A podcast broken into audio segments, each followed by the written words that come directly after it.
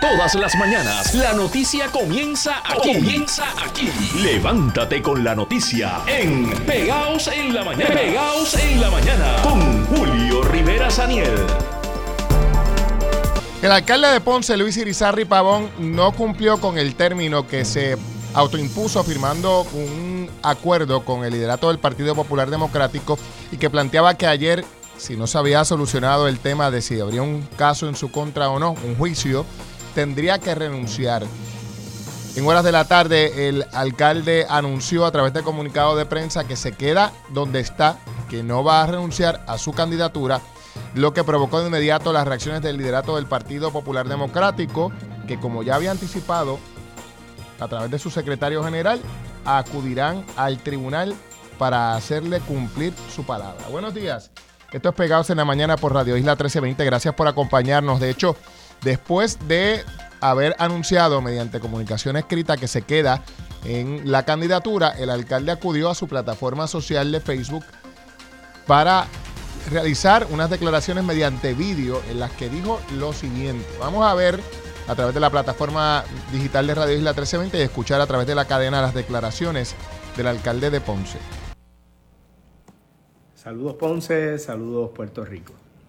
Quiero en este momento hacer unas expresiones, dada la situación que en el día de hoy se ha comunicado la noticia de que se vence el plazo de un acuerdo que habíamos hecho con el Partido Popular Democrático para allá para diciembre del 2023. Primero, decirle que en noviembre del 2020 se celebraron las elecciones en Puerto Rico y en Ponce ganamos por un 62% todos los colegios, eh, todo el voto emitido para este servidor y el Partido Popular Democrático en la ciudad de Ponce. Desde ahí fuimos electo alcalde, juramentamos como alcalde y hemos estado trabajando por Ponce, por cada uno de los puertorriqueños que habita en esta gran ciudad. Ustedes saben que se ha realizado una investigación que nosotros entendemos que ha sido una patraña en contra de este servidor. Y que quiero que quede claro, que la patraña es el caso que se ha presentado en mi contra, que primero comenzó en justicia y finalmente se concretó en el fiscal especial independiente. Bueno, escuchaban parte del comienzo de las declaraciones del alcalde eh, con las que culmina, eh, tras las cuales culmina diciendo que se queda en su posición y, bueno, esto ha provocado, como decíamos, que el Partido Popular Democrático diga, bueno, si usted se queda, entonces nosotros lo vamos a sacar no porque no creamos en su inocencia, sino porque esa no fue la palabra empeñada. Vamos a escuchar lo que dijo Gerardo Toñito Cruz. En vista de que el doctor Irizarry Pavón nos informó que no renunciará a la candidatura, el Partido Popular Democrático estará oficialmente acudiendo al tribunal para hacer cumplir el acuerdo y mantener el orden en la institución. El reglamento del Partido Popular Democrático, en sus artículos 6 y 7, establecen la obligación de cada afiliado al Partido Popular Democrático a cumplir con los acuerdos que se suscriben y se contraen con nuestra institución. Sin excepción, Nadie puede violentar estos acuerdos. El Código Electoral inclusive reconoce la facultad de un partido político para acudir al tribunal a desertificar a un aspirante o a un candidato que luego de haber sido certificado por su partido violenta el reglamento de este. Esto existe desde hace décadas. Esto no lo trajo nuevo el Código Electoral. Esto existe hace décadas, la reglamentación electoral. Por lo tanto, estaremos ejecutando nuestro deber de hacer cumplir con el acuerdo y el reglamento del Partido Popular Democrático. Y precisamente las reacciones no tardaron en producirse. Nos acompaña esta hora el exalcalde de Ponce, Francisco Sayaseijo, quien ustedes han escuchado aquí en Radio Isla 1320 desde hace ya más de un mes, hablar sobre eh, este estos capítulos, capítulo tras capítulo, y, hasta hacer anticipos de lo que podría ocurrir. Yo creo que en este caso la pegó. Ico Sayaseijo, buenos días. Buenos días, Julio. Buenos días, los Radio Escucha. Gracias por acompañarnos, Nico. Habías anticipado que probablemente el alcalde no renunciaría, así que eh, ¿le conoces bien? Bueno, es que también se, se veía, o sea, él, él tenía vista el 16 de noviembre del año pasado y la pospuso a solicitud de él. Después se pospuso de nuevo y este le, ahí fue que le dieron la oportunidad. Y entonces se pospuso hasta marzo 14 a solicitud de él de porque por asesoría de sus abogados. Pues eh, la, estaba escrito en la pared que eso era así y iba a ser así. No, no tomaba mucho análisis ¿Qué, qué, qué, implica, ¿Qué implica lo que acaba de ocurrir, eh, Ico? Eh, primero para el alcalde, ¿qué, ¿qué, supone para su imagen pública, si algo, desde tu punto de vista, el que haya decidido no hacer valer el acuerdo que él mismo suscribió? Bueno, a mí, eh, a, mí me da pena, pero el, el doctor pierde mucha credibilidad porque si él dio su palabra y él dice que un hombre de palabra y yo lo creo, pero este caramba, eh, entonces entra la duda y eh, los, yo sé que los abogados le deben de haber dicho que se mantenga, pero yo no veo por qué los abogados, el abogado pues Andreu ha sido bien errático en todo esto, Dios quiere y salga bien, pero él está basado su defensa en su credibilidad y ahora se afecta también. O sea, que esto podría afectar incluso en el caso que está pendiente en el tribunal. Pues yo entiendo que sí. Este, la gente de Ponce le quiere, la gente de Ponce le respeta, pero entonces eh, ha tenido el Partido Popular tres meses o más de tres meses en esta espera. Entonces él se firma un acuerdo y, y, y, ahora se echa para atrás. Eh, pues obviamente eso afecta la credibilidad de él. Yo hubiese hecho como hizo Guillito en Mayagüez Guillito sigue siendo el alcalde, pero no es el candidato. Pero no es el candidato. Exacto. Claro, o sea que lo, lo ideal habría sido echarse un lado como candidato. Mi recomendación desde diciembre al presidente del partido fue no lo dejes correr. ¿Usted le recomendó eso a, a, Jesús Manuel Ortiz? Sí, eso es correcto, y a, y a, y a, Toñito Cruz. ¿Y qué reacción tuvieron? Bueno, pues, siguieron para adelante y me llamaron y mira, vamos a hacer esto. Y cuando me dijeron, yo le dije, ¿y qué pasa cuando él no te renuncie? Y él dice, no, yo confío. Bueno, vamos a ver. O sea que el liderato del Partido Popular también estaba confiado en que el hombre iba a cumplir su palabra. Definitivamente, definitivamente este y pero pero eh, eh, eh, es que no cono entonces ellos no conocen la idiosincrasia del ponceño y y, y, y, cómo son. Y en ese caso mira lo, lo si tú lo si, fíjate lo que hubiese pasado. Si tú no lo dejas correr él podía ir a los tribunales. Vamos a asumir que lo dejen correr. Pues hay unas primarias si hay unas primarias y él gana, pues santo y bueno. Pero ¿qué pasa si él firma el mismo acuerdo de o, el tribunal, él lleva el partido al tribunal? Entonces el tribunal, digamos que obliga, pues él fue el tribunal que obligó y... Que obliga a que sea candidato. Exacto. Claro, entonces, el, Partido Popular tendría un candidato al que le pidieron renunciar. Exacto. Y eso evidentemente plantea problemas, ¿no? Para la, elaboración de la campaña y un, y un issue de campaña inevitable. Exacto, pero en el momento que él salga en la vista que va para juicio, pues ya dicen, mira, el partido tenía razón, y si el partido gana, pues sencillamente seguimos, vamos a unas primarias y no pasa todo esto. Esa fue mi recomendación desde un principio. pero lamentablemente ellos querían aparentemente que fuera el, doctor y le quisieron dar la oportunidad al doctor que yo les dije que era un error. Claro, y, y, claro, cuando uno va a Ponce, porque uno desde acá de San Juan pues tendrá miles de percepciones, pero ayer conversando con la gente en la plaza, la gente tiene una buena percepción del alcalde, por lo menos la gente con la que uno conversó, que fueron un montón. Eh, incluso PNP, ¿verdad? Que decían, bueno, él me parece un buen hombre, yo no voy a votar por él, pero me parece un buen hombre. O sea, que, que probablemente el partido estaba girando sobre esa imagen que aún parece tener el alcalde en el municipio. Es que la tiene. Este, el doctor es un hombre bueno. El que lo trajo a la política como asamblea, como legislador municipal fui yo como alcalde.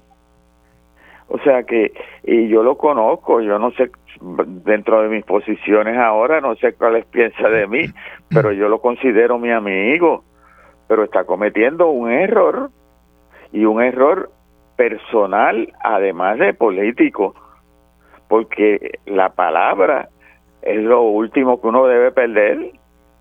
Seguro. ¿Y, y te parece que la perdió? Bueno, ahí está un acuerdo él mismo pidió que después de firmarlo, porque en estos casos ya, vinieron, lamentablemente lo quisieron hacer todo de allá, pero aquí hubo reuniones con tres personas que vinieron de San Juan, incluyendo el, presidente y el... Sí. Eh, eh, eh, y se reunieron con él dos veces y, le y, hablaron y todavía él lo que pidió fue que se pospusiera hasta marzo 14. ¿Te parece, Ico, que, que el alcalde engañó intencionalmente al partido? Bueno, yo Sabiendo creo que, que no iba a renunciar nada, tú sabes, como que dame un brequecito y no te preocupes, pero realmente no quiero renunciar. Bueno, es que es que es obvio, él fue el que pidió las proposiciones, o no él, sus abogados. Claro, pero, entonces, evidentemente, o sea, si él, si él engañó intencionalmente, ¿cómo deja eso la figura del alcalde como un hombre eh, que se presenta como un hombre cristiano? Bueno, yo no, yo no quiero entrar en eso, pero que la gente, que la gente tome su decisión. Por eso te digo que fue un error, porque yo sigo pensando que el doctor es un hombre bueno que mal asesorado tomó una mala decisión, pero eso le toca a la gente. Ahora, políticamente nos engañó al partido, engañó al, al presidente del partido, a Toñito, eh, que erróneamente y bregaron mal con la cosa, pero confiaron en él y ahora miren el lío que están. Un, un hombre bueno que, que, engañó al partido por estar mal, mal asesorado. Bueno, pero es responsabilidad de él. Él tiene un él, él, él tiene una este es un hombre adulto, ¿no? También, o sea, no estamos hablando de una persona. No, no, no, espérate, estamos hablando del alcalde de la segunda ciudad de Puerto Rico del segundo partido de Puerto Rico. Dios mío, o sea, tú tienes que un, una, una de liderato. Un hombre con un liderato religioso inmenso y querido en el pueblo. Pues tú tienes que, que asumir esa responsabilidad y hacer las cosas como Dios manda. ¿Cómo, cómo deja esto, ya para concluir, Ico, al Partido Popular primero en Ponce y segundo a nivel central. Eh, esto, ¿El Partido Popular tiene la posibilidad de ganar todavía en Ponce? Sí, tenemos la posibilidad. Aquí la gente le tiene miedo a unas primarias, pero yo creo que eh, eh, este no es lo mismo como cuando yo estaba. la gente lo está comparando mucho y la división que hubo. Mira, eso es agua pasada. Yo creo que el Partido Popular tiene buenas probabilidades y más si Pablo Colón es el candidato del PNP, porque ni los PNP ni los populares quieren a Pablo Colón. Ajá. Eh, eso es definitivo. Los PNP no quieren a Pablo Colón, ¿por qué? porque no es porque Pablo Colón fue toda la vida popular y se hizo PNP hace menos de dos cuatrenios. Ajá. Sí. es, un, es un popular desafecto. Bueno, no, no es desafecto. Yo no sé por qué él se cambió para allá, pero pero Pablo siempre ha sido por toda su vida popular, junto con Chiro Canjiano, eran este, los dos abogados más prominentes en Ponce populares. O sea que el candidato del PNP es un ex popular. Y los PNP están disgustados, porque es así. Y no solo eso, sino que le llevó a campaña a, a Mayita y perdió por 14 mil votos. Bueno, Gracias, Ico. Gracias por estar con nosotros aquí en Radio Isla 1320. Muchos saludos. A tus órdenes y que pase buen día.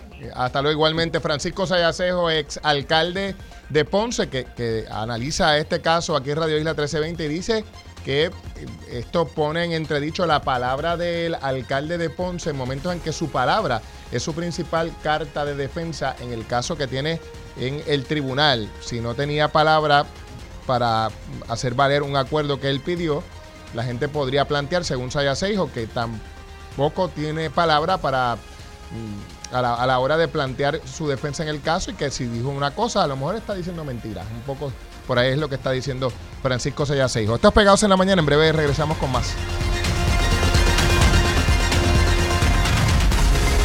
Somos tu conexión con la noticia. Utiliza el hashtag Pegaos1320 y sigue la noticia con Radio Isla. ¿Cómo comienzas tus mañanas? Unas tostaditas, un cafecito y las últimas noticias con Julio Rivera Samiel y José Luis Renta. Pegaos en la mañana. La palabra del alcalde de Ponce ha quedado en entredicho. Esto en opinión del exalcalde de ese municipio y padrino político del alcalde Francisco Sayacejo, quien dice que el haber solicitado un acuerdo, pedir una extensión de la fecha y al llegar la hora de la verdad decir que no, gracias, no lo voy a cumplir, le coloca en un escenario de una palabra dudosa. Este asunto podría afectarle en los tribunales si es que su caso pasa la etapa de vista preliminar. Buenos días, esto es Pegados en la Mañana por aquí por Radio Isla 1320. Gracias por acompañarnos. Bueno, el alcalde de Ponce ha acudido anoche a sus redes sociales para reiterar lo que ya había dicho a través de comunicado de prensa y es que no se va, se queda como candidato del Partido Popular a la reelección. Esto fue parte de lo que dijo el alcalde de Ponce. Nada debe, nada teme. A mí la fortaleza me la da Dios y mi gente. Por eso en el día de hoy le he comunicado que de hecho lo hice en el día de ayer, por recomendación no tan solo de mis abogados, sino de la gente que me rodea, de la gente que me quiere. Que no me quite, como me dicen en la calle. Nosotros vamos a seguir adelante, no vamos a renunciar, nosotros entendemos que esto se pudo haber hecho en armonía, como siempre lo he buscado, con comunicación hacia nuestro partido, hacia nuestro presidente y al secretario del partido. Ahí lo escuchaban las declaraciones del exalcalde de Ponce, Francisco Sayaseijo, hablando sobre la percepción de, de él, ¿verdad? Sobre, este, sobre esta situación. Esto es Pegarse en la Mañana por aquí por Radio Isla 1320. Bueno, señores, vamos a escuchar a esta hora, aparte de las declaraciones que sobre este tema ha hecho el liderato del Partido Popular, Gerardo Cruz, ha insistido en que van a ir al tribunal. En vista de que el doctor Irizarry Pavón nos informó que no renunciará a la candidatura, el Partido Popular Democrático estará oficialmente acudiendo al tribunal para hacer cumplir el acuerdo y mantener el orden en la institución. El reglamento del Partido Popular Democrático, en sus artículos 6 y 7, establecen la obligación de cada afiliado al Partido Popular Democrático a cumplir con los acuerdos que se suscriben y se contraen con nuestra institución. Sin excepción, nadie puede violentar estos acuerdos. El Código Electoral inclusive reconoce la facultad de un partido político para acudir al tribunal a desertificar a un aspirante o a un candidato que luego de haber sido certificado por su partido violenta el reglamento de este. Esto existe desde hace décadas. Esto no lo trajo nuevo el Código Electoral. Esto existe hace décadas, la reglamentación electoral. Por lo tanto, estaremos ejecutando nuestro deber de hacer cumplir con el acuerdo y el reglamento del Partido Popular Democrático. Ahí lo escuchaban, así que vamos a ver cuál es el próximo capítulo en este asunto. Ya tendremos más reacciones en breve aquí en Pegados en la Mañana, pero ahora vamos a hacer un paréntesis para hablar acerca de la controversia que hay dentro del Colegio de, Enfermeros, de profesionales de la enfermería.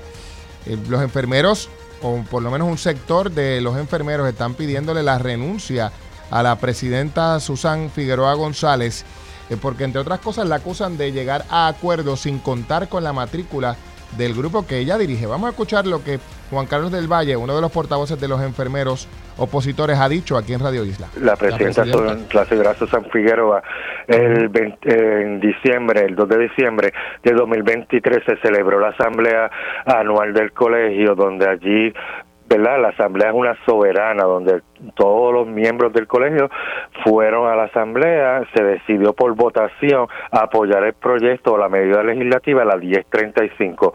Luego de esa asamblea, la presidenta no no obedeció el mandato de los enfermeros.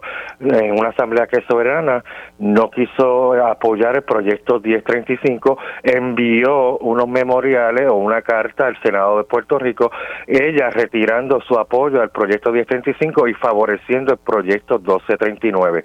Luego de esos sucesos también enviaron una lista de, de los nombres de, los, de varios enfermeros con sus números de licencia indicando que estos apoyaban el proyecto 1239. Estos colegas, algunos de ellos se presentaron en la pasada asamblea, el sábado se presentaron en la asamblea para indicarle a la presidenta que ellos no apoyaban el proyecto 1239 se trató de erradicar varias mociones, pero la presidenta, conjunto con su junta directiva, en ningún momento eh, le daban paso a las mociones que allí se erradicaban.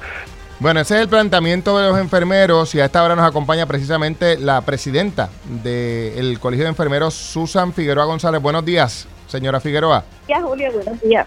Saludos. Bueno, ¿ha, ¿ha, escuchado usted el planteamiento de este sector de los enfermeros y están diciendo que usted mm, ha ignorado el reclamo de la Asamblea Soberana de los Enfermeros y está impulsando un proyecto que ellos no aprobaron. Bueno, déjame, déjame explicar. No, no es correcto. O sea que la Asamblea no favoreció la aprobación del proyecto 1035. La Asamblea presentó una moción Ajá que se retirara el proyecto 1030, eh, 1239 y se apoyara el, el proyecto 1035. ¿Y se aprobó? Ya eso, esos proyectos están eh, hace tiempo porque el, desde el 22 está el 1035 y eso está en cada una de las comisiones, en este caso Comisión de Salud. Luego que eso está ya, nosotros procedimos ya eso estaba, está listo para un informe, que era lo que se estaba esperando. El informe positivo el, el 18 de enero, en reunión de junta, todo el grupo fue, este, nuestros miembros de junta, de, se determinó que se reiterara el endoso a la medida y se sostiene la postura en el memorial. ¿A qué medida? ¿A qué medida? La medida del proyecto 1239 y se radicó el 26 de octubre del 2023. Claro, ¿y quién, ¿y quién pidió la ratificación de respaldo del 1239? La Junta. ¿Por qué? Porque la, medida fue de... Ajá, porque... Por eso, pero la Asamblea Soberana no pidió la ratificación del 1035. La, sí, que se retirara el 1239, pero nosotros no podemos retirar un, un proyecto 1239 porque ya ese proyecto nosotros no somos, lo hizo los senadores. Ok, por consiguiente, el 1035 fue por petición. Son dos cosas diferentes y ya eso está ya. Pero no pasa nada, Presidenta, ¿verdad? Para que la gente no se confunda. Puede haber un proyecto por petición, no pasa nada que aunque sea por petición. Se radicó el proyecto y por lo que estoy viendo, la Asamblea... Eh, disculpa un momentito, para terminar mi oración.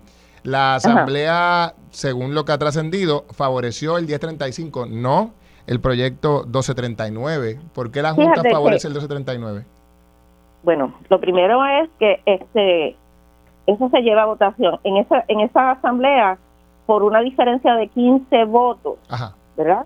Fue lo que la, la, la medida. Yo no puedo retirar esa palabra retirar yo no puedo retirar. ¿Retirar qué?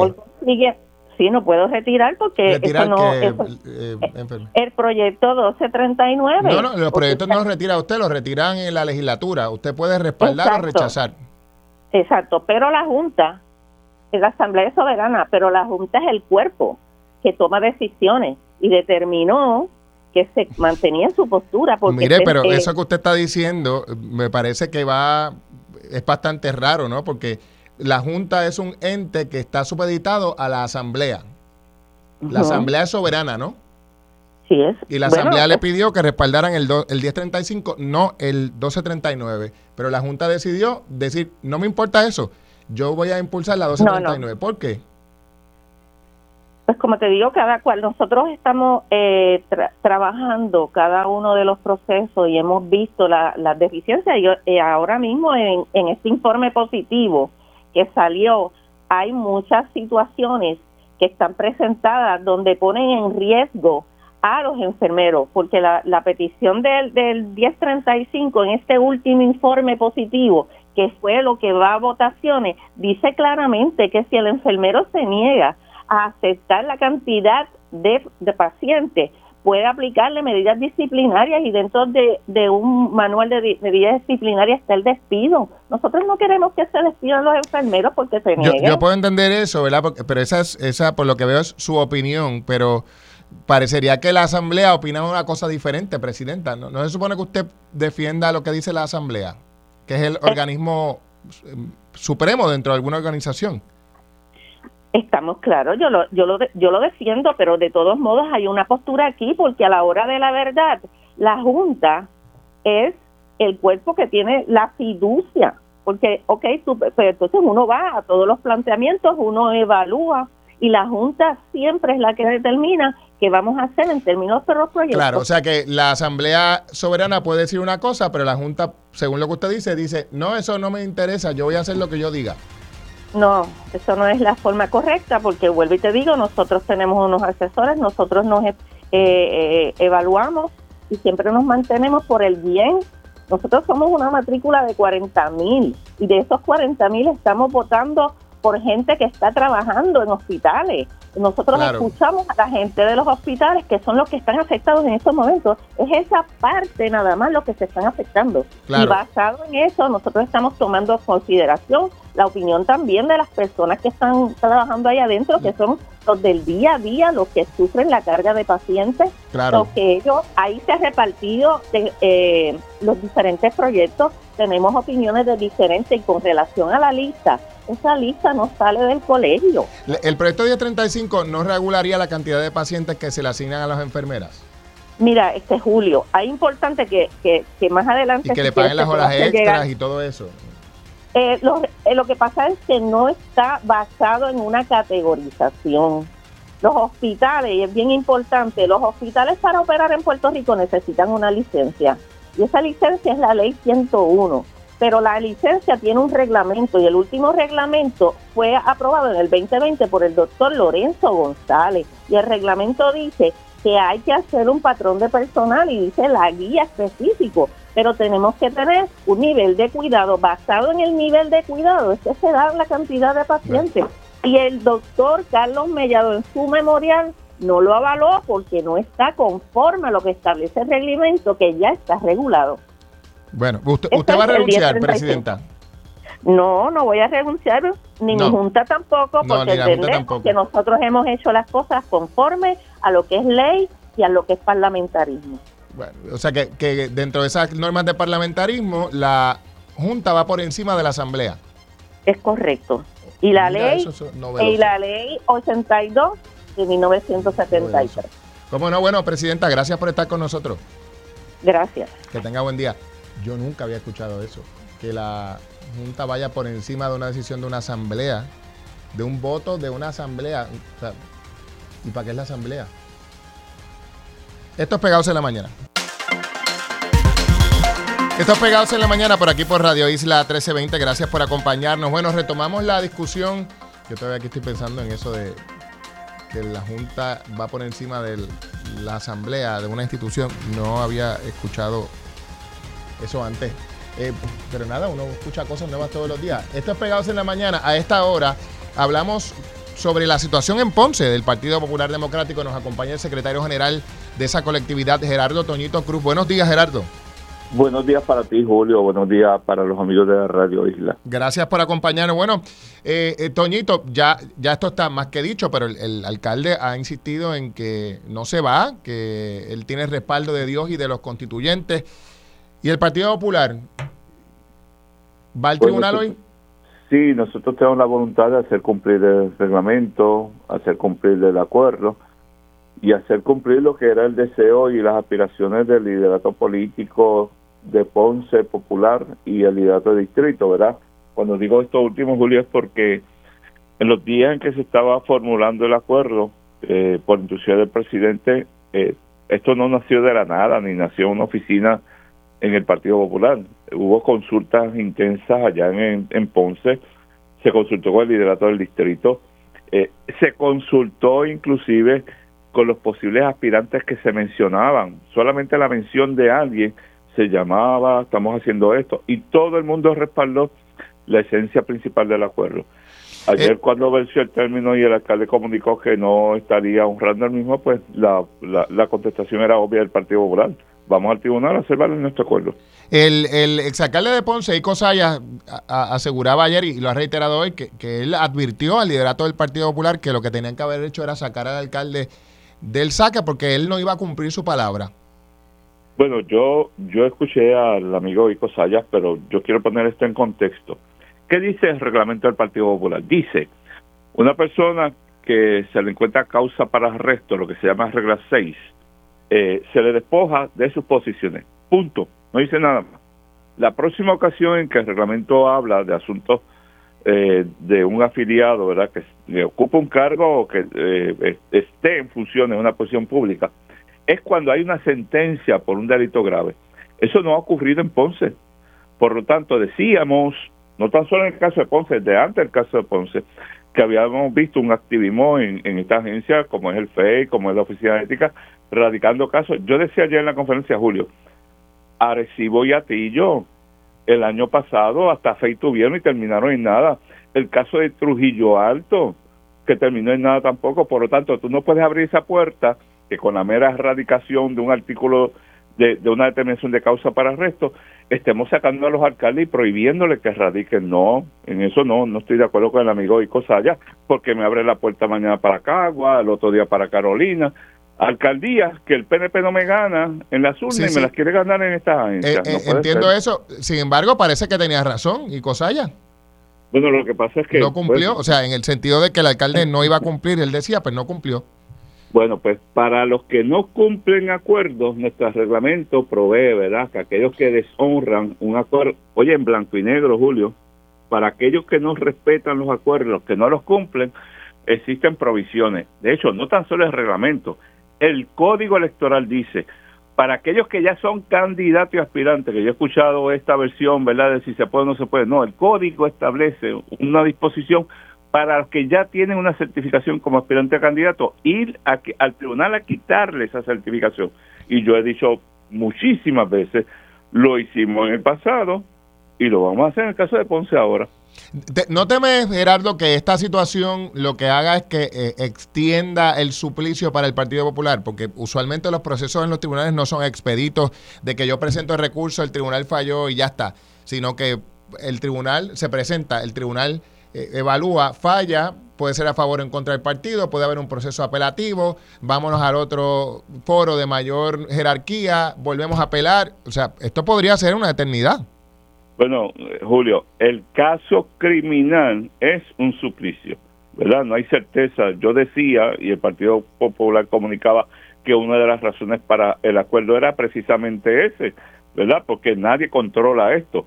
Y tú me preguntas ahora, ¿y este caso que vas a llevar al tribunal? Bueno, para bien, el Código Electoral dice que los casos electorales se tramitan en los primeros 10 días. De hecho, dice el Código Electoral, y lo decía antes también, que el tribunal no es que lo pueda alargar, puede acortar los 10 días.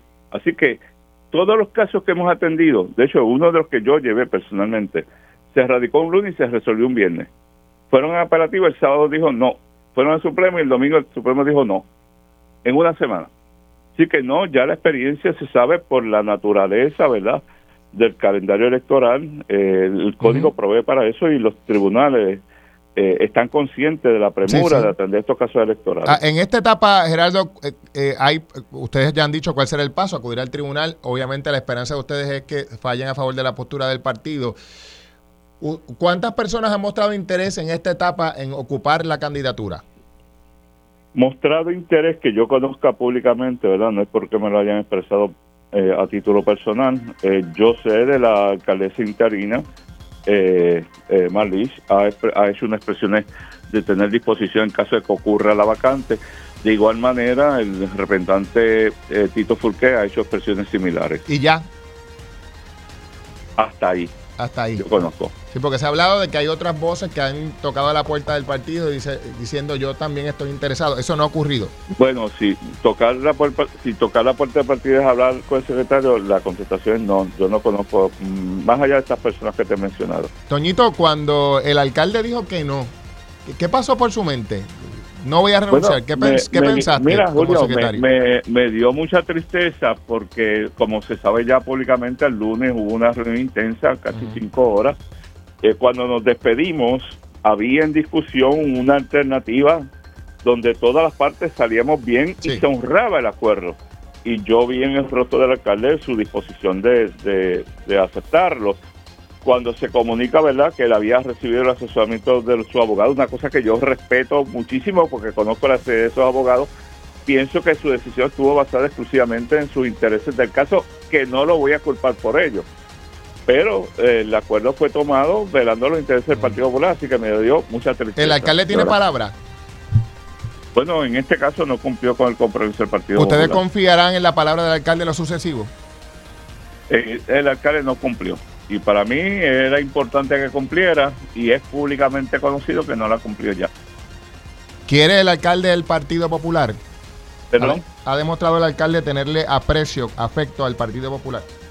Bueno, aprecio le ha tenido, pero tenía que tener también el compromiso de velar por los intereses del partido y, dejó ese compromiso atrás para poner sus intereses personales de frente. ¿Y qué pasa, Toñito, si el tribunal falla a favor y, empuja al alcalde como el candidato del Partido Popular? ¿Tendrán que, como dicen en el campo, chupárselo?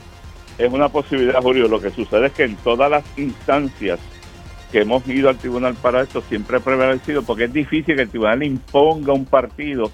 Mira, el reglamento era claro que tenía que cumplir, el código electoral establece como unas razones para certificar que se incumple con el reglamento. Es bien complicado con un, tribunal que era sustituir el criterio del, del partido político. ¿Cómo no? Gerardo Toñito Cruz, así que hoy van al tribunal, ¿verdad? Hoy mismo.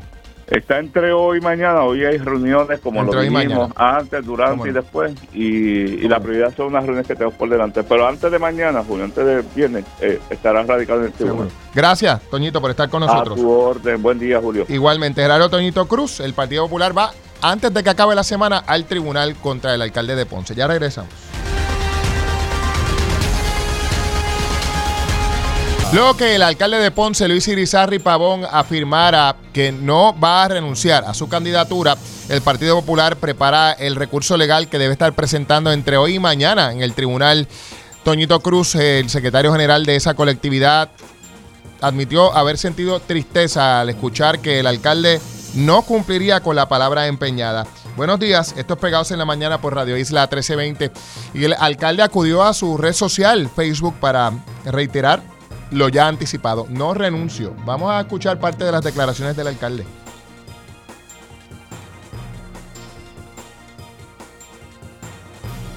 Nada debe, nada teme. A mí la fortaleza me la da Dios y mi gente. Por eso, en el día de hoy, le he comunicado, que de hecho lo hice en el día de ayer, por recomendación no tan solo de mis abogados, sino de la gente que me rodea, de la gente que me quiere. Que no me quite, como me dicen en la calle. Nosotros vamos a seguir adelante, no vamos a renunciar, nosotros entendemos que esto se pudo haber hecho en armonía, como siempre lo he buscado, con comunicación hacia nuestro partido, hacia nuestro presidente y al secretario del partido. Eso es lo que dijo el alcalde de Ponce y Gerardo Toñito Cruz anticipó que la acción legal se va a presentar entre hoy y mañana. ¿Quiere el alcalde del Partido Popular? ¿Perdón? Ha, ha demostrado el alcalde tenerle aprecio, afecto al Partido Popular. Bueno, aprecio le ha tenido, pero tenía que tener también el compromiso de velar por los intereses del partido y, dejó ese compromiso atrás para poner sus intereses personales de frente. ¿Y qué pasa, Toñito, si el tribunal falla a favor y, y empuja al alcalde como el candidato del Partido Popular? Tendrán que, como Es dicen en el campo, chupárselo. Es una posibilidad, Julio. Lo que sucede es que en todas las instancias que hemos ido al tribunal para esto siempre ha prevalecido, porque es difícil que el tribunal imponga un partido. Mira, el reglamento era claro que tenía que cumplir, el código electoral establece como unas razones para certificar que se incumple con el reglamento. Es bien complicado con un, un tribunal que era sustituir el criterio del, del partido político. Bueno, ¿y qué dice la oposición? Nos acompaña Pablo Colón, el presidente del Partido Popular Democrático, Partido Nuevo Progresista. Le he cambiado yo el partido, el Partido Nuevo Progresista en Ponce. Buenos días, don Pablo. Buenos días, Julio, a ti, a todos los que nos escuchan. Buenos días, Ponce, Puerto Rico. Bueno, eh, don Pablo, eh, ¿cómo deja esta determinación del alcalde el escenario político local en Ponce? ¿Quién gana, quién pierde? ¿Gana usted, digamos? ¿Usted se beneficia Mira, de esta determinación? Evidentemente, evidentemente, eh, eso se veía venir, ¿verdad? Eh, lo que había pasado en el procedimiento contra el alcalde, unido a, su, a sus visitas a líderes políticos, eh, haciendo campaña abiertamente, hacía pensar que esto era lo que iba a pasar. No es sorpresivo, eh, yo creo que el problema no es nuestro, el problema es un problema grave del Partido Popular, atribuido ¿verdad? a la falta de datos que hay en el partido. Fíjate que ya se ha, trascendido de ser un, un problema local a, a convertirse en un problema de la cúpula del partido y hay líderes del Partido Popular que se quejan de que eso no fue discutido con ellos, de que no fue traído a la Junta, de que ha sido una determinación solamente del, secretario y del presidente. Sí que se anticipan se anticipan graves problemas, ¿verdad? Y no hay duda de que esto eventualmente tendrá que resolverlo el tribunal en una vista plenaria. Eh, eh, pero más allá del proceso legal, eh, don Pablo, esta situación en Ponce con el alcalde hace que alguien se beneficie, porque hay quien dice, bueno, ahora don Pablo estará haciendo fiesta, se va a beneficiar con esta determinación porque el Partido Popular parece estar más dividido. Mira, la figura del alcalde ya estaba deteriorada, no solamente por la cuestión de procesamiento penal, sino por la, ¿verdad? por la pobre administración eh, y el pobre liderato que él había eh, manifestado. Lo que yo creo que, que, que pasa ahora con lo del alcalde es que hay una lucha interna, hay la que dejaron para para que lo sustituyera como, como, como alcaldesa interina, ahora está haciendo campaña abiertamente para, para aferrarse ella a la posición y a la candidatura. Sabes que hay otro representante que también eh, está corriendo, ¿verdad? Con intención de, de aspirar a la alcaldía. Se mencionan otros nombres. Eh, el panorama político para el Partido Popular es pésimo en Ponce. Yo creo que, ¿verdad? Que vamos inequívocamente dirigidos a, a un cambio de administración en, en el 2025. ¿Usted gana las elecciones en Ponce? Yo creo que yo gano las elecciones fácilmente en Ponce con el favor de Dios. ¿Lo gana, lo gana? Sí, con el alcalde, sin el alcalde, con la alcaldesa no electa, con el representante o con cualquier otro que venga. Yo creo que ya la gente perdió eh, la fe que tuvo en algún momento en el Partido Popular. Fíjate, Julio, que por la propia admisión del alcalde, él gana con votos prestados, el, ¿verdad? Votos prestados del Partido No Progresista. En efecto, hubo personas que, cruzaron líneas del partido, votaron por él, pero votaron por él con la esperanza de un cambio que nunca llegó. O sea, lo que ocurre con el alcalde en el día de ayer, que falta su palabra al partido, es lo mismo que ocurrió con la palabra que le dio a Ponce de un cambio, nunca llegó. Mire, ah, estábamos conversando con, con Francisco Sayaseijo sobre el escenario electoral en Ponce y él dice pues que aun cuando el alcalde ha cometido un error, la, la verdad es que la gente le tiene mucho afecto y que usted no gana ni de casualidad porque la gente no lo quiere en Ponce. Eso es lo que dice él. Vamos a escucharlo Mira, brevemente si- si- para que... si ellos- va- vamos a escucharlo ellos- brevemente, don, don Pablo, para que usted pueda reaccionar y no solamente fiarse por lo que yo le digo. Vamos a escuchar lo que dijo Ico Sayaseijo.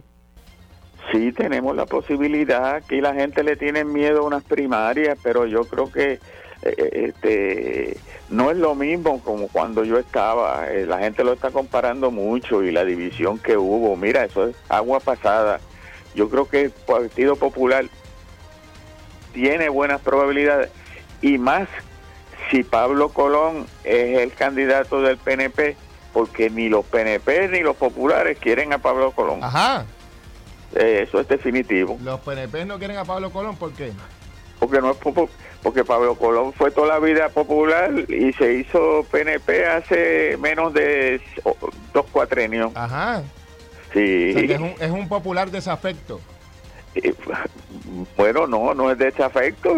Yo no sé por qué él se cambió para allá, pero pero Pablo siempre ha sido por toda su vida popular, y junto con Chiro Canjiano eran este, los dos abogados más prominentes en Ponce populares. Eso dice él. ¿Qué dice usted, don Pablo?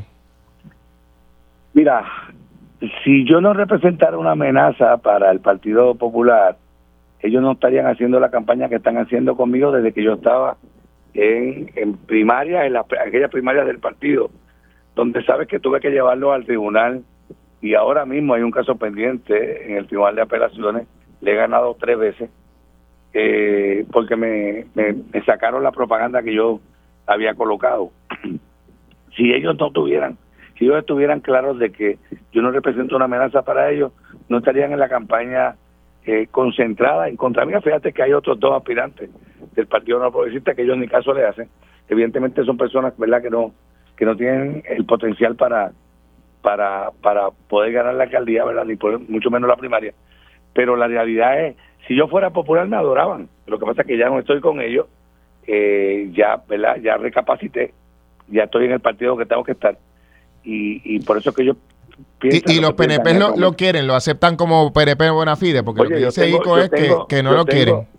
Yo tengo, y ha sido evidente, yo no sé si usted recuerda la inauguración de mi comité, más de 2.000 personas.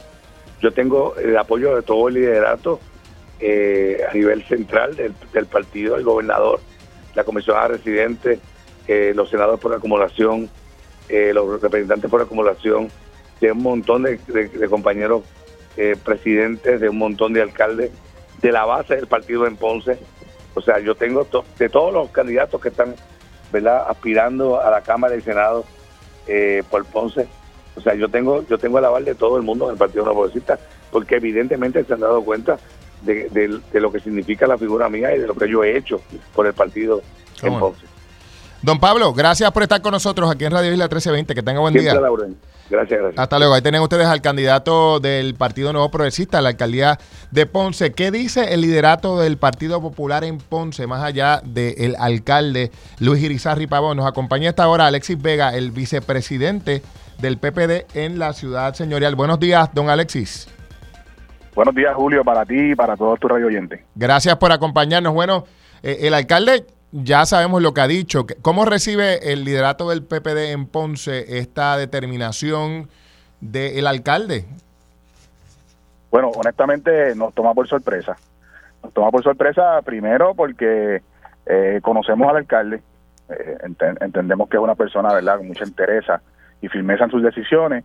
Y segundo, porque el propio el, el acuerdo lo estableció el propio alcalde, la fecha del, del acuerdo lo estableció el propio Él alcalde. lo Todos pidió. sabemos- todos, todos sabemos que este acuerdo se estableció en diciembre, eh, hubo se pospuso el acuerdo para febrero 15 eh, y el propio alcalde pidió 15 días más esperando la vista, esperando que se diera la vista, pero esta vista se pospuso. eh, ciertamente nos toma por sorpresa y, y honestamente estamos preocupados, preocupados más allá del partido, preocupados por la ciudad señorial, eh, ya que aquí hubieron 12 años que no sucedió nada y Ponce está echando para adelante y nos preocupa, ¿verdad?, que hay un cambio de gobierno. Mire, eh, usted dice que están sorprendidos y Cosayas dice que nadie tenía que sorprenderse en Ponce, que, que de hecho él ya había anticipado que el alcalde no iba a cumplir con su compromiso, con su palabra. ¿De verdad están sorprendidos? Bueno, honestamente, en lo personal te hablo que estamos sorprendidos porque eh, esperábamos otra decisión, ya que, como, como vuelvo y repito, quien estableció el acuerdo y la fecha fue el propio alcalde. Eh, y entendíamos que iba a cumplir. Ese es un dato importante. Usted lo que está diciendo es que el alcalde incumplió con un- una fecha que él mismo propuso, Eso, eso de definitivamente. un acuerdo que él mismo pi- pidió. Definitivamente fue así. así eh, y, y, el partido, como siempre he dicho, el partido tiene que continuar. Ningún líder temporero está por encima de la institución y, y la preocupación más grande es el, los, proyectos de reconstrucción y todas las obras que aquí eh, estamos eh, llevando a cabo bajo la administración verdad popular. Y, y, nos preocupa que haya un cambio de gobierno y que todo esto se vuelva a estancar por tantos años más. Mire, y, y, y ahora qué, o sea, e, esta situación con el alcalde va al tribunal, en el tribunal pueden ocurrir mil cosas desde que se le dé la razón inmediatamente al Partido Popular a que inicie un proceso de apelación y ir a un tribunal, luego ir a otro, que podría extenderse un tiempo. Eh, ¿Están preparados ustedes para el escenario de un proceso que se extienda y que por lo mismo les reste tiempo para hacer campaña al candidato que eh, sea? Precisamente, precisamente, de hecho nos podemos ver en dos espejos, nos podemos ver en el espejo del caso de Aníbal Acevedo Vila, eh, donde fuimos a, una elección con un candidato acusado y ya vieron los resultados, hubo mucha abstención, eso es una preocupación que tenemos en Ponce, la abstención, y, y la otra preocupación que tenemos en Ponce eh, es el hecho del timing, eh, como nosotros a dos meses, a tres meses de las elecciones vamos a hacer campaña, máxime si el alcalde sale, tendríamos que abrir un proceso donde posiblemente habrá una primaria y todos saben los resultados de las primarias, no son las más cómodas de manejar eh, y luego de una primaria siempre quedan ronchas que hay que trabajar en el camino y está el detalle de levantar fondos para la campaña. Ya el partido en Ponce eh, tiene una multa que tenemos que atender, mm. obviamente quien asuma la presidencia. Y o sea nosotros empezamos en negativo empezamos con deuda y estamos contra el reloj. Mire pero eso, eh, eso que usted nos describe es un escenario de fatal para el Partido Popular. El, Partido Popular tiene break de ganar. Definitivamente. Si si se asumen las decisiones correctas y se toman decisiones serias poniendo por encima, como hizo Héctor Ferrer una vez, Héctor Ferrer, ¿verdad? Que paz descanse, Héctor Ferrer eh, fue acusado, eh, renunció a todas sus posiciones, eh, salió bien del caso, se reivindicó, volvió, corrió para Washington y hizo una buena labor. Igualmente nos podemos ver en el espejo de Pedro Chino Díaz en Peñuela, donde se mantuvo en su silla, a dos meses de las elecciones entró un bateador emergente que fue en, en aquel caso Luis Eli Torres eh, y perdimos las elecciones. ¿Sabes? Tenemos que vernos en, la historia está ahí y si no aprendemos de la historia, como dice el dicho, estamos destinados a repetirla. Si el Partido Popular en Ponce pierde, ¿será responsabilidad de Irizarry Pavón? Bueno, él tendrá que asumir, ¿verdad?, eh, la, la responsabilidad de su decisión. Yo le hago un llamado nuevamente a que lo reconsidere. Eh, el caso de él, él, debe atenderlo. Lo hablé con su familia, lo hablé con su hijo. si fuera yo, yo le, recomendaría a mi papá que se concentrara en su defensa eh, en estos momentos, la integridad de él y la seriedad y la honestidad que siempre lo ha caracterizado está por encima de cualquier candidatura y eso es lo que en este momento él debe atender. Decía hay Cosallas que esa honestidad de la que usted habla pues se pone de alguna manera en entredicho al faltar a su propia palabra. Bueno, eso eso es algo también que él debe asumir eh, y, ciertamente en mi casa recuerdo cuando yo hacía un compromiso que después le decía a mi mamá que no iba a poder ir y mi mamá me decía, recuerda que diste una palabra. La palabra siempre se ha reconocido como algo muy serio que se debe respetar y, como vuelvo y repito, fue eh, el acuerdo establecido por el propio alcalde, la fecha escogida por el propio alcalde. Eso entiendo y me sorprende que haya tomado una decisión adversa a lo que nosotros esperábamos. Le agradezco el tiempo. Gracias por estar con nosotros aquí en Radio Isla 1320. Gracias a ti, Julio, siempre a su disposición. Gracias. Era el vicepresidente del Partido Popular Democrático en Ponce hablando sobre este asunto y haciéndole un llamado adicional al alcalde para que renuncie y anteponga el bienestar del partido que está atrás en muchos asuntos allá en el municipio. Esto es Pegados en la Mañana, amigos. Hablemos ahora sobre otro asunto y es que ustedes saben que ha estado pendiente el tema de la educación con perspectiva de género y que se establezca un currículum a esos efectos, cosa que el Departamento de Educación ha descartado por instrucción de Fortaleza. Se ha, se ha reinventado el asunto y se le ha llamado currículo de respeto. La Asociación de Maestros ha dicho que va a retomar con la Secretaría de Educación la discusión sobre el currículo de equidad y respeto en las escuelas. Cassandra Sención Cintrón tiene la información. El presidente de la Asociación de Maestros de Puerto Rico, Víctor Bonilla, confirmó que la próxima semana se reunirá con la secretaria del Departamento de Educación, Yanira Raíces Vega, para discutir el estatus de la implementación del currículo de equidad y respeto en las escuelas del país. Pero todavía el departamento no ha tenido los eh, necesarios para eh, iniciar eh, esta, este currículo las expresiones de Bonilla se dieron durante la convocatoria de múltiples organizaciones para crear el lazo de amor contra la violencia machista el próximo 8 de marzo. Durante el encuentro, la ex coordinadora del Observatorio de Equidad de Género, Irma Lugo Nazario, confirmó que al 27 de febrero la entidad había documentado 20 feminicidios en este 2024. Son cinco casos de feminicidios íntimos tenemos el caso del transfeminicidio y tenemos 14 casos ¿verdad? que se encuentran bajo investigación, que eso te puedo decir ¿verdad? que tenemos cuatro bajo investigación sin móvil ni agresor identificado, ocho sin causa determinada y dos casos de feminicidio indirecto que están relacionados al crimen organizado. Se espera que el lazo humano se forme el Día Internacional de las Mujeres Trabajadoras en las inmediaciones de El Morro en el Viejo San Juan a partir de las 10 de la mañana. Para Radio Isla 1320 les informó Cassandra Ascensión Cintrón. Ahí lo escuchaban amigos, esto es Pegados en la Mañana por aquí por Radio Isla 1320. Bueno, en otras informaciones hay una controversia en el Colegio de Enfermeros y Enfermeras. ¿Por qué? Bueno, porque la matrícula, la asamblea del colegio ha favorecido la aprobación un proyecto de ley, el proyecto 1035, que estaría regulando la cantidad de enfermeras y enfermeros que pueden trabajar eh, o deben estar trabajando en turno para atender los pacientes, ¿verdad? Si hay una cantidad de pacientes específica, ¿cuál es la cantidad mínima de enfermeros que deben atender a esos pacientes? El problema parece ser que, aun cuando la matrícula del colegio en asamblea apoyó impulsar el proyecto 1035, la presidenta del colegio de enfermeros y enfermeras ha decidido impulsar un proyecto distinto, que es el proyecto 1239. Los integrantes del colegio han dicho que esto es una traición y que la presidenta no ha hecho lo que se le ha dicho, por lo tanto debe renunciar a su posición.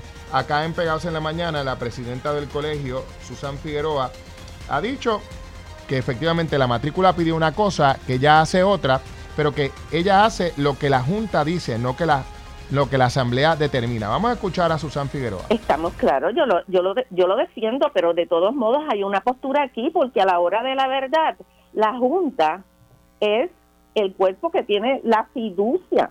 Porque, ok, pero entonces uno va a todos los planteamientos, uno evalúa y la Junta siempre es la que determina qué vamos a hacer en términos de los proyectos. Claro, o sea que la Asamblea Soberana puede decir una cosa, pero la Junta, según lo que usted dice, dice, no, eso no me interesa, yo voy a hacer lo que yo diga. No, eso no es la forma correcta, porque vuelvo y te digo, nosotros tenemos unos asesores, nosotros nos eh, eh, evaluamos y siempre nos mantenemos por el bien. Nosotros somos una matrícula de 40 mil y de esos 40 mil estamos votando por gente que está trabajando en hospitales. Así que la presidenta lo ha dicho, ¿verdad? Mi matrícula me dijo una cosa, pero yo hago otra. ¿Qué hago? Lo que la Junta me pidió. Los miembros de la Asamblea, el cuerpo rector de cualquier organismo, están diciendo, eso no es lo que usted tiene que haber hecho. Usted tenía que hacer cumplir el mandato de la Asamblea. Y como no lo ha hecho, está traicionando al cuerpo que dirige, por lo tanto renuncie. La presidenta ha dicho en Radio Isla 1320 que no renunciará. Esto es Pegados en la Mañana.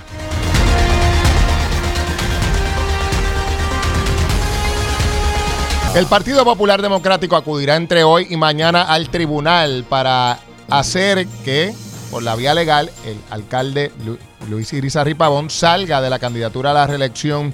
Líderes del Partido Popular en Ponce se han mostrado desilusionados ante el hecho que califican como una falta a la palabra empeñada, puesto que Irizarry Pavón fue la persona que solicitó la fecha, solicitó el acuerdo y al final del camino no lo cumplió. Buenos días, esto es Pegados en la Mañana por Radio Isla 1320.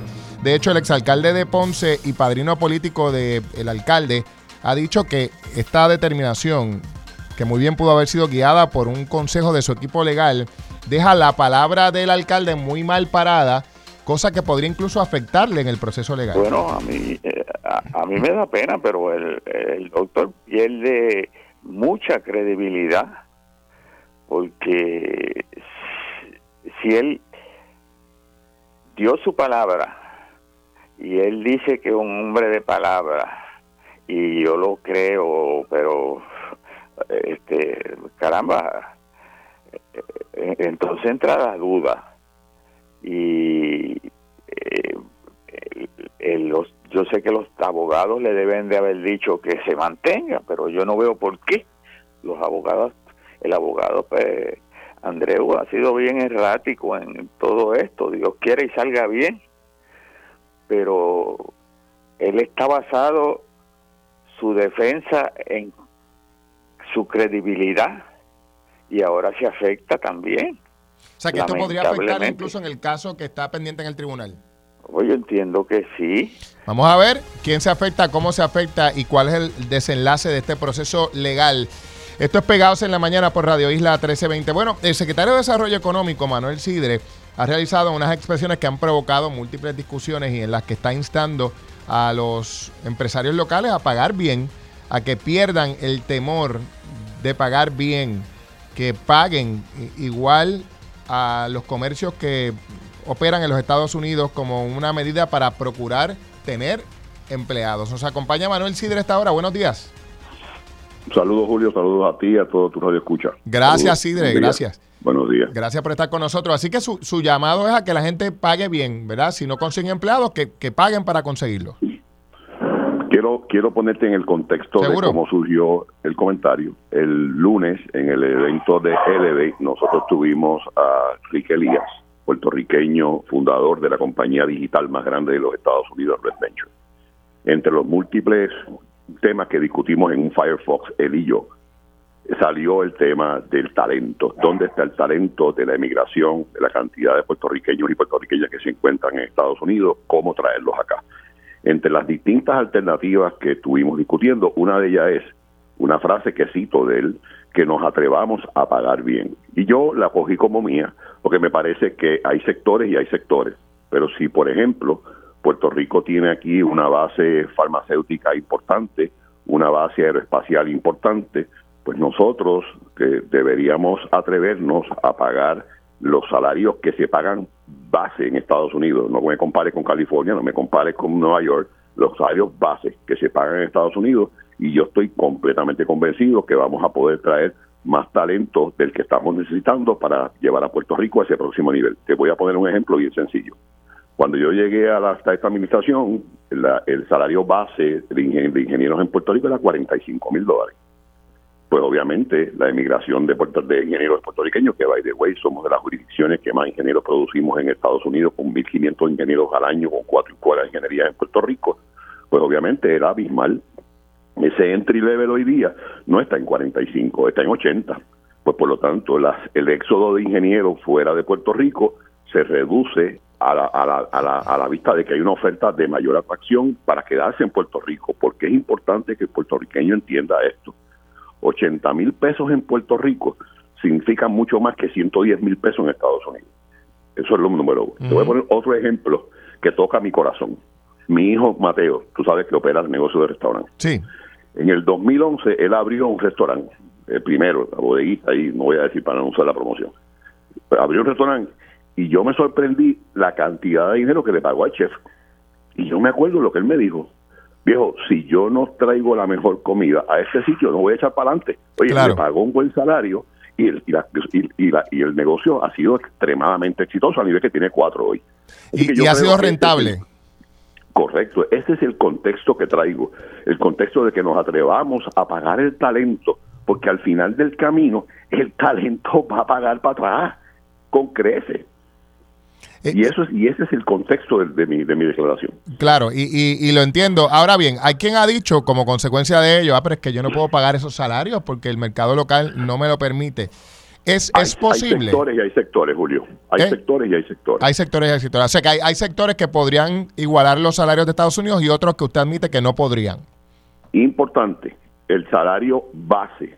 Aquí tradicionalmente, por ejemplo, la discusión que ha habido recientemente con el tema este de la propina, comparan lo que gana un mozo en California, que es a 15 pesos la hora. Óigame, California es la octava economía del mundo, por amor a Dios. Así que lo que tenemos es que equiparar la base salarial de un promedio en Estados Unidos, que no es 15 pesos la hora en este caso, ni tampoco son 45 mil pesos de un ingeniero. A eso es a lo que nos referimos. Claro, ah, ¿qué sectores, entiende usted, secretario, podrían comenzar a atreverse a igualar los salarios de Estados Unidos sin que para ellos suponga un problema? Los salarios que ya se están igualando al promedio de Estados Unidos, aeroespacial, informática, digitalización, cybersecurity, telefonía. Yo estuve ayer reunido con el equipo gerencial de, de, T-Mobile. El equipo de T-Mobile, la base gerencial del equipo, la, base salarial de T-Mobile son 80 mil pesos, Julio. O sea, no estamos hablando de que los, todos los sectores están en las mismas. Hay sectores y hay sectores. Hay sectores que no pueden, definitivamente. Y otra cosa que yo siempre he dicho, uno, uno la, verdad persigue a uno, ¿verdad? Yo siempre he dicho que la carga social laboral de Puerto Rico hace bien difícil muchas veces equiparar salarios mejores. Y eso es algo que hay que traerlo a la mesa y discutirlo en una reforma laboral profunda, que sin duda alguna tenga como base un aumento sustancial en la participación laboral y un aumento sustancial en la reducción de desempleo. A eso es a lo que nos referimos. O sea, y, otra vez, no lo dije yo, lo dijo, lo dijo un puertorriqueño triunfando en Estados Unidos, cofundador de la compañía digital más grande de los Estados Unidos, que dice que uno de los de los de las tácticas más productivas que ha tenido la compañía Red Venture para atraer y para crecer es la, atraer talento y pagarlo. Ahí está, bueno, está sobre la mesa está esa discusión interesante. Eh, secretario, le agradezco el tiempo, gracias por estar con nosotros. Hasta luego, ahí tenían. ¿Cómo no, Manuel, ¿Cómo no? Manuel Sidre, secretario de Desarrollo Económico, que dice que algunos empresarios tienen que atreverse a aumentar los salarios si se están quejando de que no tienen empleados y que esos empleados se le van a Estados Unidos, pues que pague como Estados Unidos. ¿verdad? Obviamente admite que hay sectores de la economía local que no aguantarían esos incrementos, pero otros sí podrían. Esto es Pegados en la Mañana, tenemos buena música, le contamos en breve, en breve.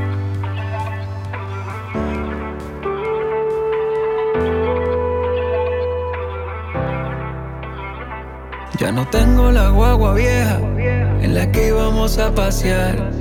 También tengo cicatrices, solo nos queda esperar. Y aquí no hay odio, pero de ti fue que aprendí que cuando algo se detiene, mejor es dejarlo ir. Ya no tengo tu amor, pero nadie nos puede borrar esta historia. Y me quedan imágenes de tu mejor retrato en mi memoria. Ya no tengo tu love, contigo aprendí que cuando algo no te mueve, mejor es dejarlo ir. Ya no tengo tu amor, pero nadie nos puede borrar esta historia. Y me. Bueno, están escuchando y viendo los que están conectados a través de la plataforma social de Radio Isla 1320. Eh, la música de nuestro invitado a esta hora 7 David, le digo yo, pero Presente. ¿Cómo estamos? Vivo y agradecido, mano. Me encanta verte, me encanta estar aquí. Igualmente, hermano. Hace tiempo que no te veía eh, y, conversar contigo. Sí. Y lo que sí veo es que te va muy bien en la música. Que, que, regresaste a la radio, que estás número uno en estaciones locales y fuera de la isla. Después de un periodo en el que has estado Guardado. ¿verdad? guardadito. Sí, estuve bastante guardado. Aunque sacando música sí, te he escuchado. Claro, y tú siempre estuviste pendiente, tú eres de los panas que estuvo siempre pendiente, pero eh, pues tú sabes, sí, que hubo un momento en que estaba sacando música y no, no tú sabes, me, encanta el contraste del... El, año pasado yo saqué dos discos, uno, uno, pues el último que es este que tiene la canción Ya no tengo tu love, se llama Origami y está dándonos un montón de sorpresas y metiéndose en un montón de países y pasando un milagrito y en charts y en listas acá y número uno allá y toda esa vaina, todo de película. Y unos meses antes saqué un disco que se llama El Día Antes del Día que pasó completamente desapercibido. Entonces, como que qué loco, ¿cómo es esto? Así que estoy navegándolo, aprendiendo.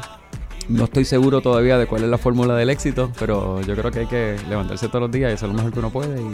E, esa respuesta se anticipa a mi próxima pregunta, porque, claro, como bien has descrito, había sacado un disco eh, con el que no pasó mucho a nivel comercial. Ajá pero sacas este otro que sí tiene un sencillo que explotó por todas partes. Explotó. ¿Tú produjiste los, los discos?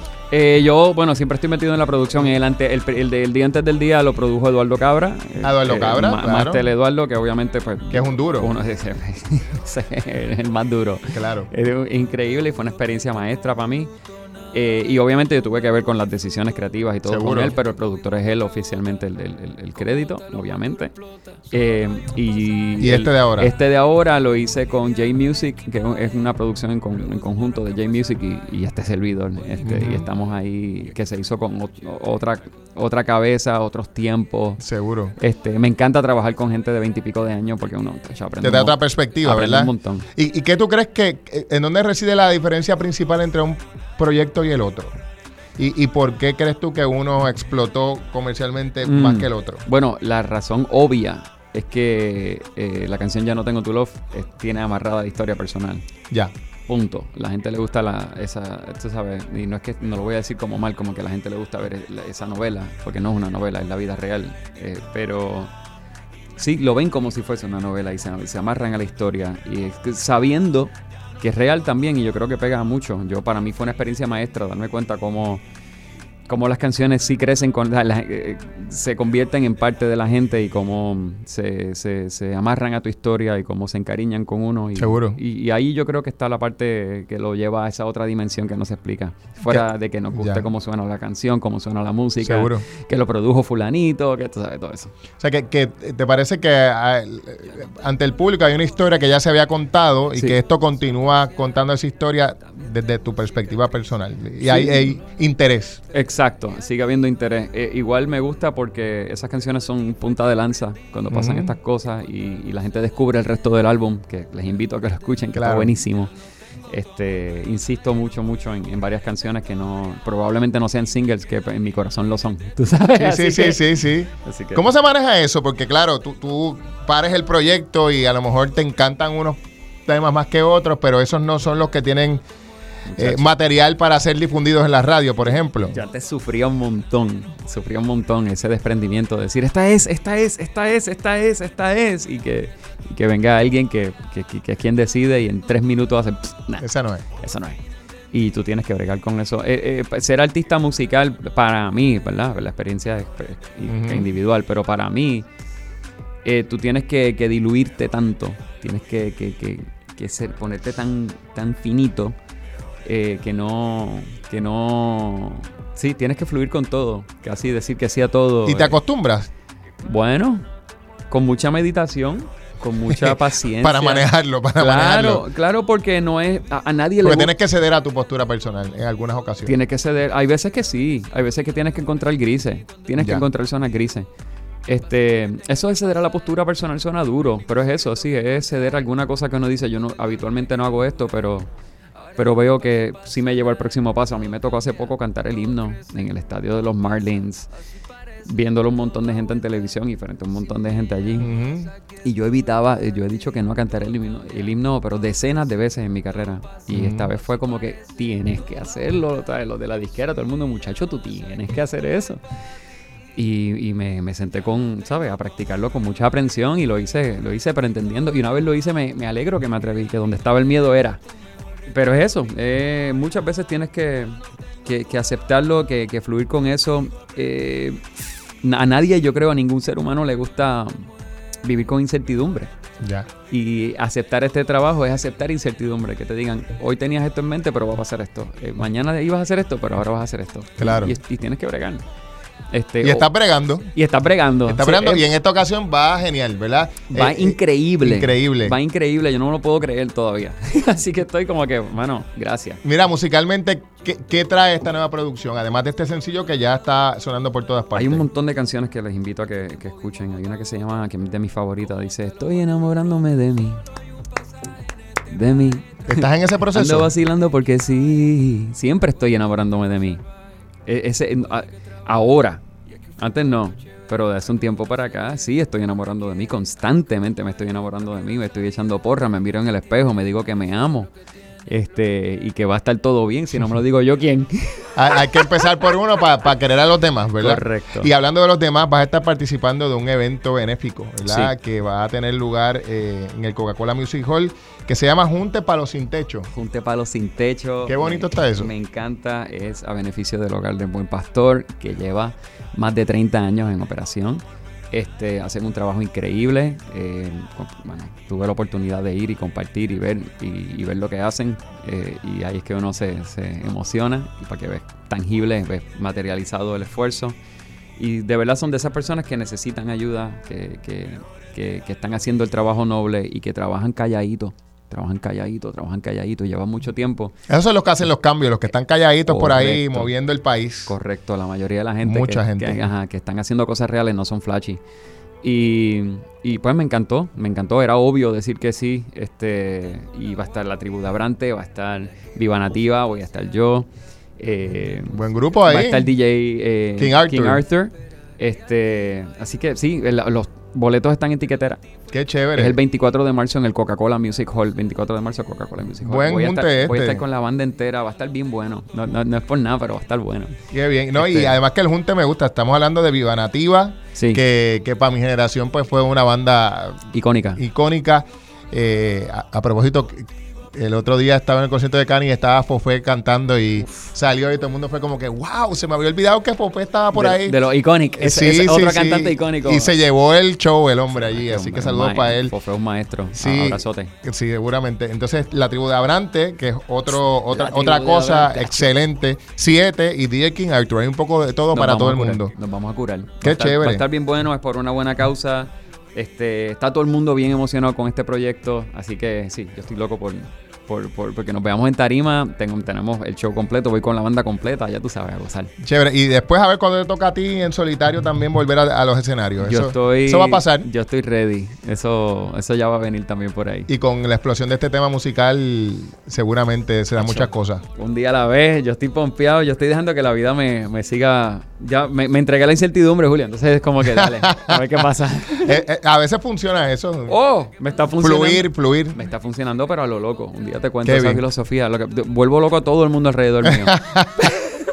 pero funciona. ¿Para dónde va este? ¿Para dónde va este? Pues para donde la vida me lleve. Para donde la vida me lleve. Mira eso, está muy bien. Sí, sí, sí, sí. Está bien. Se siente bien. Eh, que cada cosa que suceda, tú es como que tú la decidiste. aunque, aunque haya sido la vida la que tomó la decisión. pero no, pero nos vemos el 24 de marzo, Coca-Cola Music Hall. Ya lo saben. Junte para los sin techo este, a beneficio del hogar El Buen Pastor, la tribu de Abrante, DJ King Arthur, Viva Nativa y yo con toda la banda montándola allí, haciendo mucho ruido bueno para ustedes. Así Excelente. que se les quiere. Me alegra siempre saber que estás bien y, que tienes proyectos y este en particular, excelente iniciativa para ayudar a los sin techo. Tenemos que juntarnos a filosofar un día. Dale, dale. Hablamos, claro que sí. Gracias de igual manera al público que ha sintonizado en el día de hoy para mantenerse informado como de costumbre con el equipo de Pegados en la Mañana por Radio Isla 1320. Ya saben que lo próximo es sobre la mesa con Armando Valdés y que a las 10 de la mañana estará con ustedes Mili Méndez en Dígame la Verdad. Que tengan todos y todas excelente día.